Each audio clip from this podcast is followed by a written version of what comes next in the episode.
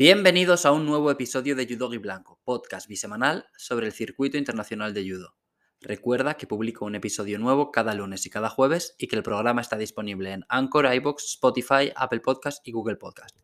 Si te gusta Judo y Blanco y quieres ayudarme a seguir haciendo el programa y a que pueda llegar a más gente, puedes hacerlo de distintas formas, todas ellas gratuitas.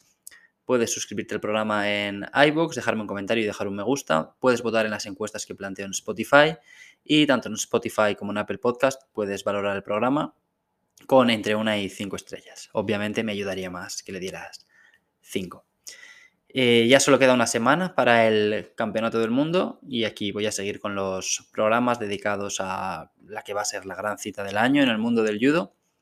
Hoy voy a, voy a hacer la primera parte de la previa, como os comenté en el episodio del pasado lunes. Voy a repasar siete categorías de peso y voy a intentar adivinar un poquito qué es lo que puede ocurrir, voy a apuntar las que para mí son las claves y sobre todo recordad que el jueves de la semana que viene publicaré a primera hora de la mañana, incluso puede que lo haga en la madrugada del miércoles al jueves, eh, un pequeño análisis del sorteo de emparejamientos. Para ella sí que sí lanzar como que mis, mis pronósticos totales eh, cuando ya conozca cómo van a ser todos los cruces, porque ahora mismo solo sabemos la posición en la que parten los cabezas de serie y cómo serían unos hipotéticos cuartos de final en, la, bueno, en los que todos los cabezas de serie hayan ganado todas sus peleas, que es algo que no va a pasar, o que es muy difícil que pase, vaya.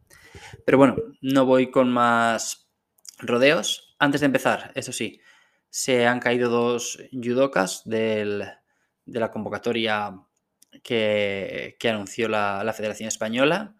Yo analicé el papel que, podía tener ese equipo español en el Campeonato del Mundo, justamente en el programa del pasado lunes y justamente ese mismo lunes, a raíz además de los comentarios de iVox, me enteré de que pues había dos de ellas que no iban a estar.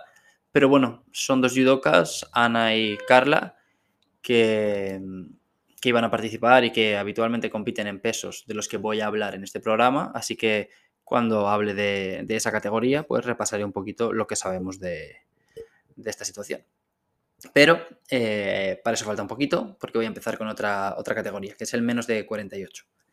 En el momento en que grabo esto, hay 39 judokas convocadas y del top 10 del ranking mundial habrá 7. Las número 1, 4, 5, 6, 8, 9 y 10, que son Bukli, Katarina Costa, Natsumi Tsunoda, Gambatar, Julia Figueroa, Funatonaki y Sira Risoni. La otra cabeza de serie es la italiana Asunta Scuto, número 11 del mundo del top 10 mundial del ranking. Faltan la número 2, que es Legua Clement, la 3, que es Wakanakoga, y la 7, que es Distria Krasniki, que sí que estará en el Campeonato del Mundo, aunque compitiendo en menos de 52 kilos. Esta, menos de 48, es una categoría con bastante nivel medio. De hecho, hay mucha gente fuera de las cabezas de serie que podrían ser cabezas de serie perfectamente. Creo que esto es algo que no ocurre en todas las categorías, que tengamos un nivel medio tan alto. Pero si hablamos de gente como Laura Martínez, Francesca Milani, las serbias Nikolik Stojadinov, eh, la representante de Mongolia, Paudor, pues no creo que sean inferiores a, por ejemplo, Costa, Rishoni o Skuto. Creo que es una categoría donde las dos japonesas son las principales favoritas al oro, pero por tema de cuadrante no podríamos verlas en una final porque parten como número 3 y número 6. Eh, lo que significa que si pasan todas sus rondas se enfrentarían además muy pronto, en cuartos de final. Esto es una buenísima noticia para el resto de, competidoras porque les abre mucho las puertas y les permite soñar con como mínimo una plata. De hecho, por el otro lado del cuadrante, yo creo que las que pelearán por estar en la final van a ser Julia Figueroa, que se enfrentaría en cuartos a Gambatar y Bucli. Em, o sea, perdón, Julia Figueroa, que se enfrentaría en los cuartos a Gambatar, y Bucli, que se mediría en esta ronda la italiana Scuto. O sea, esta es una de las categorías en, que, en las que España tiene más opciones de medalla, no solo por el nivel de Julia y su posición en el cuadrante, sino porque además contamos con otra judoka de mucho nivel, como es Laura Martínez. Yo la veo al nivel de varias de las cabezas de serie, incluso por encima de alguna de ellas. Y si consigue evitar sobre todo a las japonesas antes de cuartos, creo que estará ahí, peleando por las medallas. Esto, mirando mirando el cuadrante, por ejemplo, si ella cayera en el lado de Catalina Costa y Sira Rishoni, pues podría meterse en semis. Así que lo dicho, creo que la cosa creo que la cosa pinta bastante bien para, España. Hay que ser prudente, pero es una buena oportunidad para acabar el primer día muy arriba en el medallero. Y todavía más arriba si tenemos en cuenta que este primer día también se disputa al menos de 60 kilos. Pero bueno, ahora, ahora pasaría a esa categoría. Antes de saltar al siguiente peso, voy a hacer algo que quiero hacer con todos y que matizaré el día que analice el sorteo. O sea, voy a elegir una certeza, una sorpresa y una posible decepción. O sea, lo he hecho alguna vez en programas anteriores, pero por si alguien es nuevo o no se acuerda, lo, lo explico en un momento. La certeza es un cabeza de serie que veo sí o sí en el bloque final, es decir, acabando como mínimo quinto. La posible sorpresa es alguien que no parte como cabeza de serie, pero que creo que también va a estar ahí, en ese bloque final y la decepción es un cabeza de serie que creo que no estará ahí. Es decir, que como mucho acabará séptimo. Mi certeza en esta categoría es Funatonaki, creo que es la gran favorita al oro. Mi sorpresa es Laura Martínez.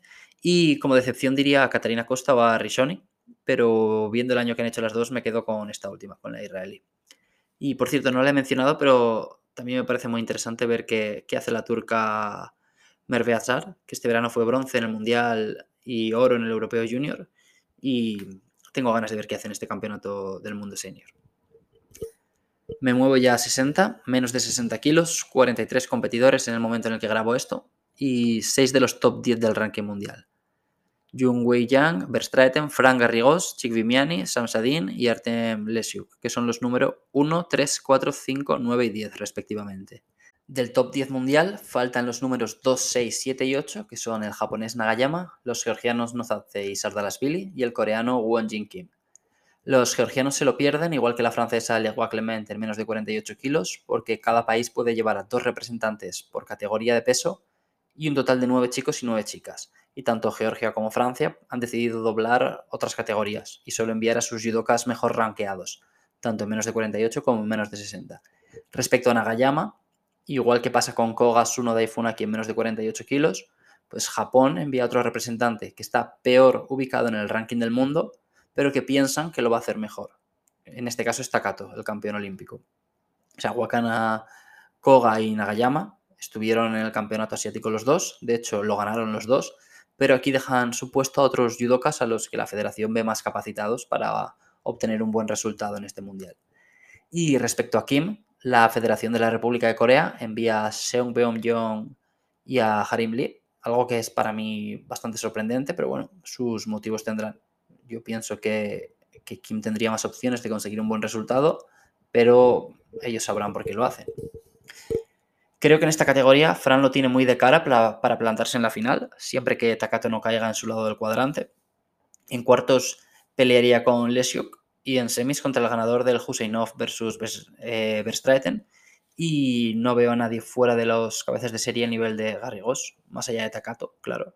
Entonces mi pronóstico es claro. O sea, yo creo que si Takato cae al otro lado del cuadrante, Fran disputará la final contra el japonés o contra Wang, que es el número uno del mundo. Y si Takato cae en el lado de Fran, pues la cosa se complicaría. Pero no creo que sea definitivo. O sea, mi certeza para esta categoría es Fran, creo que va a estar ahí seguro en la lucha por las medallas y ojalá con un oro. Yo de verdad pienso que tiene muchas opciones de hacerlo. Mi sorpresa sería Takato, pero como ya he hablado de él, pues voy a nombrar a Valadier Picard, el junior francés al que ya hemos visto rendir y sacar varias medallas en Grand Slam. Y mi decepción va a ser Lesiuk, el ucraniano, que pese a que ganó el Grand Slam de Tel Aviv este año, pues no ha estado demasiado bien en el resto de compes en las que le hemos visto. Y creo que si se cruza con pues, Angelo Pantano, Takato, el propio Picard, Smetov y varios más, pues podría quedarse fuera incluso antes de llegar a cuartos de final. Y otro nombre del que estar pendiente, ahora que lo nombro, es Smetov, múltiple medallista olímpico, que lleva todo el año compitiendo en menos de 66 kilos, donde no le ha ido nada bien, y ahora ha vuelto a bajar a menos de 60 para el Mundial. Me muevo a menos de 52 kilos. Esta categoría me parece de las más complicadas de pronosticar, y me lo parece porque creo que dos de las cuatro o cinco mejores judokas parten desde fuera de los puestos de cabeza de serie. Entre ellas la gran favorita al oro, que es Uta Abe. Entonces el sorteo va a ser muy determinante aquí. Más que en otras categorías, como menos de 60, por ejemplo, donde solo, solo veo a Takato poniendo en apuros a los grandes favoritos. Aquí tenemos a Abe, tenemos a Odette Jufrida, que pueden cargarse a cualquiera de las ocho cabezas de serie, y de hecho yo creo que sean dos de las medallistas, a no ser que se crucen entre ellas antes. En estos momentos hay 35 judokas convocadas y del top 10 mundial solo falta la número 3, que es la francesa Astrid Nieto. Es otra que se queda fuera porque Francia ha decidido doblar el menos de 70 y el más de 78. Entonces aquí tenemos a las números 1, 2, 4, 5, 6, 7, 8, 9 y 10, que son Rekapup, Bouchard, Chelsea Giles, Kelly Yorova, Jefen Primo, Distria Krasniki, Kosher, Disrelt y Ave. He estado mirando y no es, la, no es la categoría más dura, pero casi. En menos 81 kilos tenemos al top 10 del mundo al completo. Y luego hay otras dos categorías en las que solo falta un top 10, como aquí, que son más de 78, donde falta la número 6, que es Lia Fontaine, otra francesa, y menos de 66 kilos, donde falta el número 5, que es Tanaka, otro japonés. Volviendo a menos de 52, es una categoría que nos deja algo fríos antes de empezar el campeonato, porque en principio íbamos a tener dos representantes, Ana Pérez y Estrella López, pero Ana ha anunciado que se queda fuera a causa de una lesión que sufrió la semana pasada. Esperemos que se recupere pronto, de verdad que es terrible la mala suerte que está teniendo este año con temas de salud. Debe de ser ya la cuarta o quinta compe que se pierde, aquí lo hemos hablado mucho. Y por supuesto, pues le deseamos la mejor suerte del mundo estrella, que yo creo que va a tener complicado conseguir una medalla, pero pienso que según el lado del cuadrante en el que caiga, sí que puede rondarlas. Respecto a mi pronóstico, mi certeza es que el de Yorova. O sea, este año ha ido de menos a más. Quinta en el Grand Slam de Tel Aviv, plata en el Grand Slam de Antalya, oro en el Grand Slam de Ulan Bator, oro en el Campeonato de Asia, oro en los Juegos de la Solidaridad Islámica y además, por si todo esto fuera poco, pues juega en casa, porque ella es de Uzbekistán. Mi sorpresa sería o es Odette Jufrida, que no parte como cabeza de serie y creo que va a estar en la lucha por las medallas. Y mi posible decepción en este caso es la suiza Kosher creo que no estará en el bloque final. O sea, pienso que hay varias judokas fuera de las cabezas de serie que pueden complicarle mucho las cosas si se cruzan antes de esa ronda de cuartos de final. Y además tiene una posición en el cuadrante complicada que no le ayuda nada. O sea, ella se enfrentaría a Mandin Bouchard en cuartos y en caso de perder, que creo que lo haría, pues iría contra la perdedora del duelo entre Krasniki, que es la vigente campeona olímpica, y aunque bueno, en menos de 48 kilos, pero sigue siendo una campeona olímpica, y Chelsea Giles, que es bronce olímpico y campeona de Europa. Y creo que en esta hipotética repesca pues también lo tendría muy complicado Kosher. Este año la Suiza ha estado irregular, ha sacado un par de bronces en Grand Slam, en Grand Prix, perdón, uno en Grand Slam, pero también ha tenido actuaciones algo más discretas y creo que este mundial pasará, pasará a formar parte de este último grupo. Menos de 66 kilos, tenemos en estos momentos a 45 judokas convocados y del top 10 mundial solo falta, como ya he dicho, Tanaka, que es el número 5. Esto significa que tenemos al resto del 1 al 10, que son respectivamente Denis Vieru, John Berenley, Ann Baul, Asvili, William Lima, Zafarov, Smailov, Abe y Alberto Gaitero, el competidor español. Precisamente Abe me parece el gran favorito al oro, o sea, doble campeón del mundo, campeón olímpica, el otro día la Federación Internacional de Judo entrevistó a su hermana, su hermana Uta y ella decía que cuando ve pelear a su hermano piensa que a lo mejor no vuelve a perder un combate de judo nunca más. esto desde luego suena exagerado, pero es cierto que llega como el gran favorito en esta categoría. Y el segundo en discordia para mí es su compatriota Maruyama, que es un caramelo envenenado porque no parte como cabeza de serie. Y yo creo que se cargaría con más o menos facilidad, mm, más bien bastante facilidad, a todos ellos, menos a Ifumi Abe y a Ambaul, con quien tiene un historial negativo, dos victorias y tres derrotas. España cuenta con dos representantes, Alberto Gaitero y Adrián Nieto, y pienso que su papel va a estar muy condicionado por los cruces. Es una pena mm, que Gaitero se haya quedado ahí al borde de entrar como cabeza de serie, pero bueno, al final, pues eso, el, sorteo va, va, a condicionar bastante sus, por lo menos sus posibilidades iniciales, como las de casi todo el mundo, vaya, ya comenté lo que espero de ellos en el programa anterior. Si quieres saber más, puedes buscarlo al acabar este y escucharlo. Respecto a las certezas, pues tengo bastante claro que Ambaule y Fumiabe van a estar en el podio, e incluso aunque se crucen con Maruyama antes del bloque final. Y creo que si John Don Perenley logra evitar a Maruyama, pues también estará en ese bloque final. Ya consiguió un bronce en el Mundial del año pasado y es otro que, como que el de pues llega en buena forma. Este año ganó el Grand Slam de París, se repuso bien de su derrota en cuartos de final el Grand Slam de Ulan Bator, donde jugaba en casa y consiguió salvar el día con un bronce, y luego se proclamó campeón de Asia, con un hiponazo brutal en la final contra Tanaka. Como posible sorpresa, ya he hablado de Maruyama y de Gaitero, así que por poner otro nombre sobre la mesa, Creo que me quedaría con Walid Kiar, el francés, que subió de menos de 60 hace alrededor de un año y se le ve muy cómodo en este 66. Y pienso que si los cruces le sonríen un poquito, puede meterse en el bloque final. Y como posible decepción tengo dudas.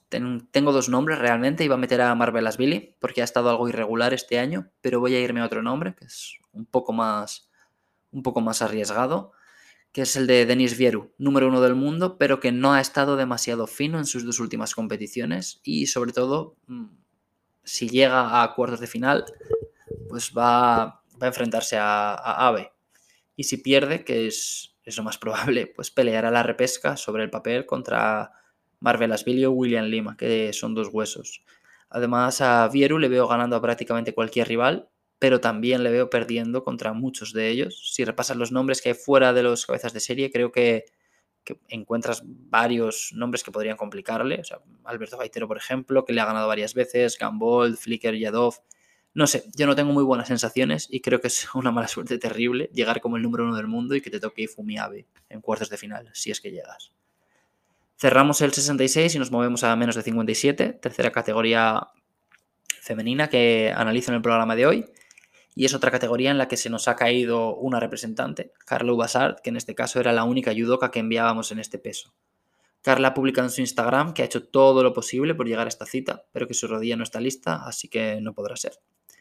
44 competidoras y como en menos de 60, solo, entre comillas, eh, solo hay 6 top 10 mundiales. Nelson Levy, Klimkate, Libarteliani, Sisik, Funakubo y Rafaela Silva, que son respectivamente las número 1, 2, 3, 4, 8 y 9. Del top 10 mundial se quedan fuera la número 5, que es Momo Tamaoki, a quien la Federación Japonesa envió al Campeonato de Asia, en el que se proclamó campeona, como Koga y Nagayama. Se queda fuera la número 6, Telma Monteiro, portuguesa, que es baja por lesión. La número 7, Priscila Añeto, porque Francia tampoco ha querido doblar en menos de 57. Y la número 10, que es la vigente campeona olímpica Nora Jacoba, a quien no vemos competir precisamente desde esos Juegos Olímpicos de Tokio. Es el debut de Funakubo, triple campeona del mundo junior en un mundial senior y creo que ella es la vigente candidata, o sea, la principal candidata al oro, perdón. Hay muchas judokas que podrían disputarle ese trono. La vigente campeona del mundo y bronce olímpico, Jessica Klimke, tenemos a Sisik, que es campeona en los Juegos Olímpicos de Tokio y que nunca ha sido campeona del mundo senior. Seguro que, tiene muchas ganas de, de conseguir el dorsal rojo. Tenemos a Rafaela Silva, que fue campeona olímpica en Río y campeona del mundo también hace unos años, pero no creo que ninguna de ellas parta como favorita en una pelea con, con Funakubo. La japonesa es, por supuesto, mi certeza, mi apuesta segura para estar en la lucha por las medallas.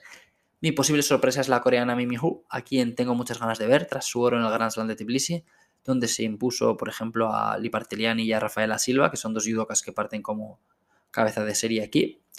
Y además estoy contento porque también ha sido convocada para el Grand Slam de Abu Dhabi. Así que tras el Mundial pues no tardaremos mucho en verla de nuevo. Tiene solo 19 años y me gustó mucho como lo hizo en ese Grand Slam de Georgia, mucho desparpajo, buscando el hipón todo el rato y pienso que tiene un techo muy alto como judoka. Podría nombrar también a Degoshi aquí, pero claro, realmente sería menos sorpresa verla en la lucha por las medallas. El año pasado fue quinta, en 2019 fue campeona, en 2018 fue bronce. O sea, lo raro es no verla ahí si nos fijamos en su carrera. Y mi decepción podría ser Mina Liber. Pienso que puede que no llegue a cuartos si tiene mala suerte con los cruces. Y en caso de que llegue, su rival sería la número uno del mundo, que es Nelson Levy, con quien tiene un historial negativo, dos derrotas y una victoria.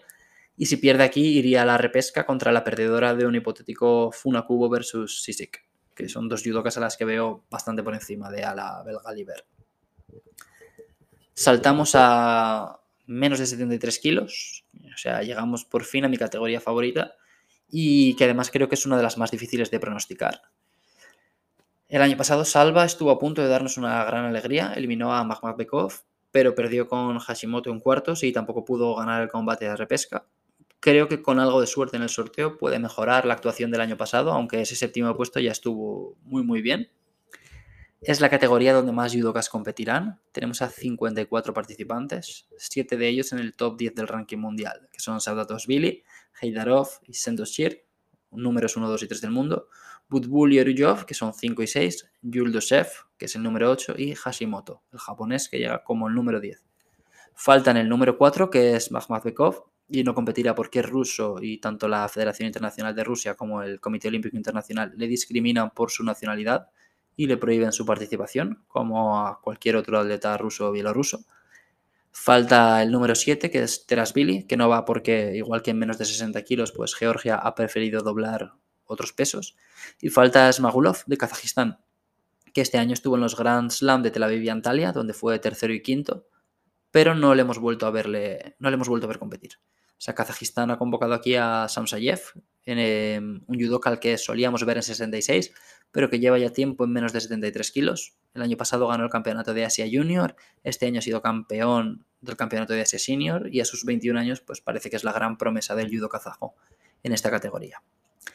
Hay más ausencias destacadas, no tendremos a Kil Jakova, que fue campeón de Europa el año pasado, no estará Fabio Basile por lesión, por supuesto no está Sohei Ono, el campeón olímpico, cada vez debemos menos a, nivel internacional. Vuelve Víctor Sterpo a este peso tras dos competiciones en 81 donde le fue mal y a mí me ha sorprendido sobre todo la convocatoria de Uzbekistán. O sea, ellos tenían a cuatro judokas con opciones de ser seleccionados. Tenían a Yuldosev, que es el número 8 del mundo, a Turaev, que es el 11, a Nomonov, que es el número 15, y a Ajadov, que es el 49.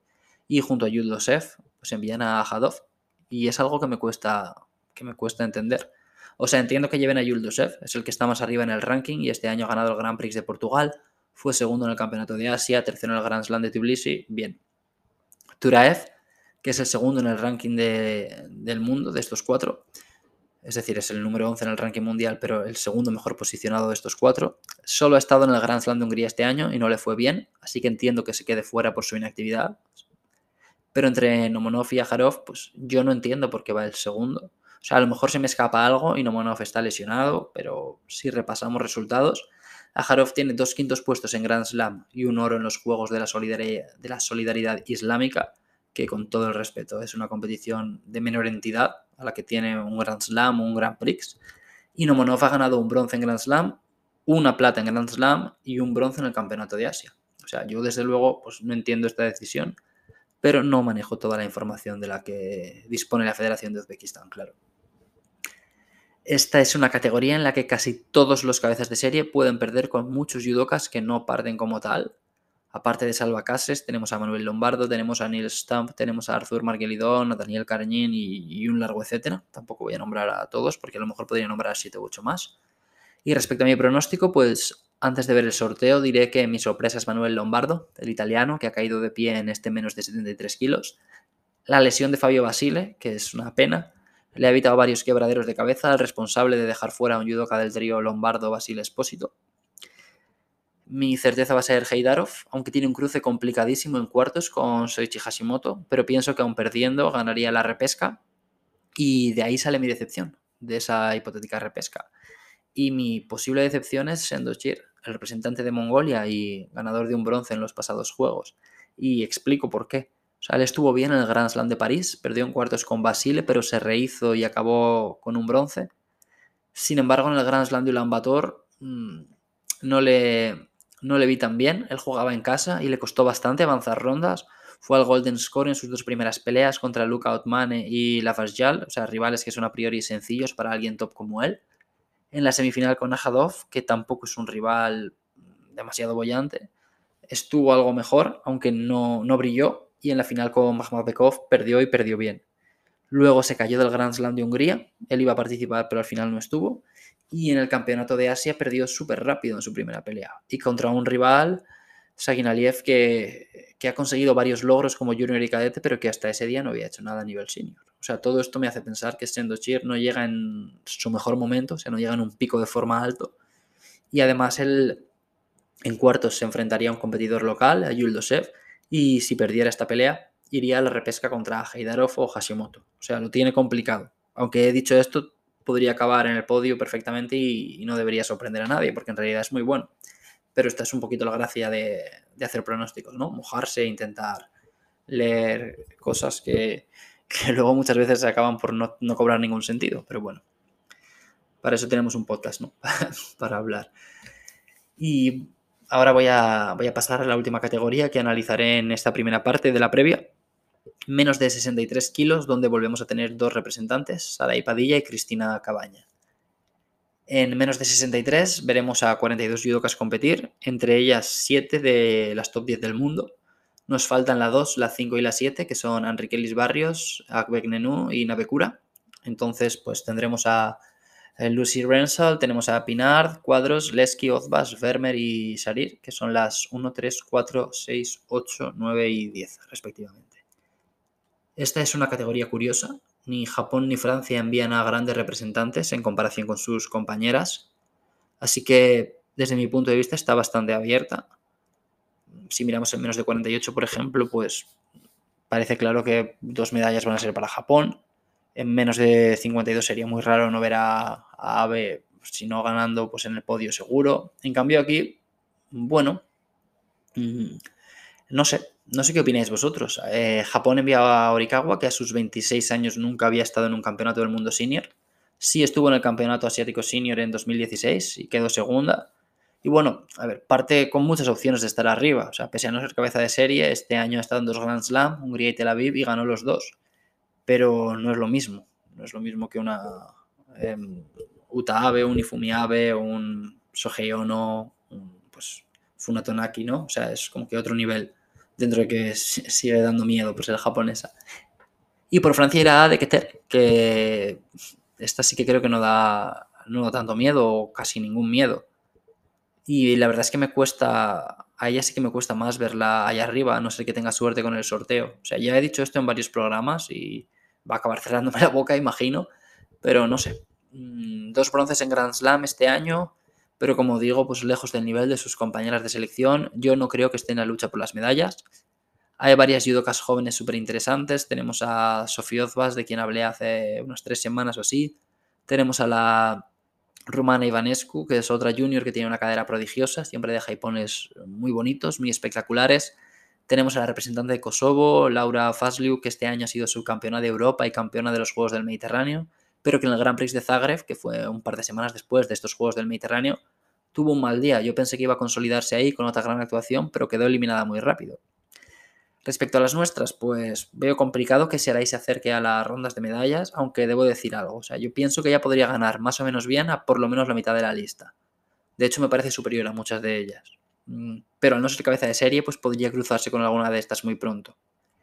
Y Cristina está en la misma situación respecto al sorteo, pero creo que tiene más opciones en un cara a cara con cualquiera de estas cabezas de serie. Pero bueno, aún así, Aguignenu no está, que ha sido la gran dominadora de esta categoría durante mucho tiempo. Enrique Elis Barrios no está, se ha caído de la lista. No hay una francesa ni una japonesa top, como digo, entre esas cabezas de serie. La número uno del mundo, que es Lucy Rensal, se ha tirado meses sin entrenar por una lesión. O sea, esto yo creo que facilita un poquito las cosas para Salah y para Cristina.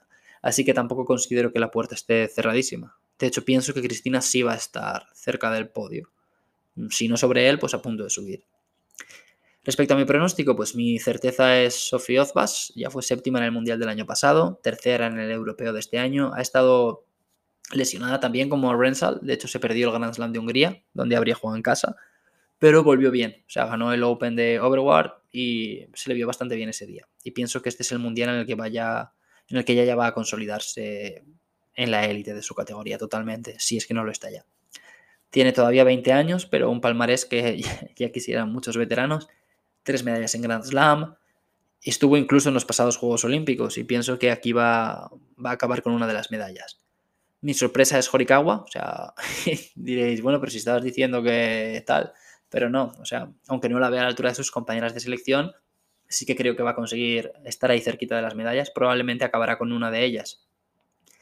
Es eso, su primera participación en un campeonato del mundo senior, pero creo que puede, puede estar ahí. Y por último, mi decepción es la número uno del mundo, eh, Lucy Rensal. Vuelvo otra vez a nombrar a un número uno del mundo, como he hecho en 66. Y confieso, como estuve a punto de hacer en menos de 52, estuve a punto de meter a RK Pup en vez de a Kosher. Mm, respecto a Renshal, pues es una judoka que, pese a haber rendido muy bien este último año, sobre todo a nivel de Grand Slams, con tres oros, una plata y un quinto puesto, pues yo creo que no se le dan del todo bien las grandes citas. En el europeo de este año quedó eliminada en su primera pelea. En el mundial del año pasado pasó solo una ronda, precisamente contra la española Isabel Puche. En los Juegos Olímpicos también perdió en su primera pelea. En el Europeo del 19, que es su participación anterior a la de este 2022, también perdió en su primera pelea. en el Mundial de ese año también perdió antes de llegar a cuartos de final. No sé, no me transmite buenas vibraciones y creo que puede volver a acabar el día lejos del podio. Y bueno, yo con esto voy a finalizar ya el programa de hoy. Si te ha gustado la previa, pues recuerda, déjame un like, puedes dejarme un comentario en iBooks, puedes dejarme cinco estrellas en Spotify o en Apple Podcast, puedes seguirme en Instagram, arroba blanco y por supuesto, si te mola el programa, puedes recomendárselo a algún amigo o compañero que creas que también le, puede interesar. Como digo, el lunes que viene publicaré la segunda parte donde repasaré el resto de categorías que me, me he dejado. Te, te, deseo un feliz fin de semana, como en cada, en cada episodio de jueves. Y con esto voy a, voy a cerrar ya. Me despido. Chao. Thank you.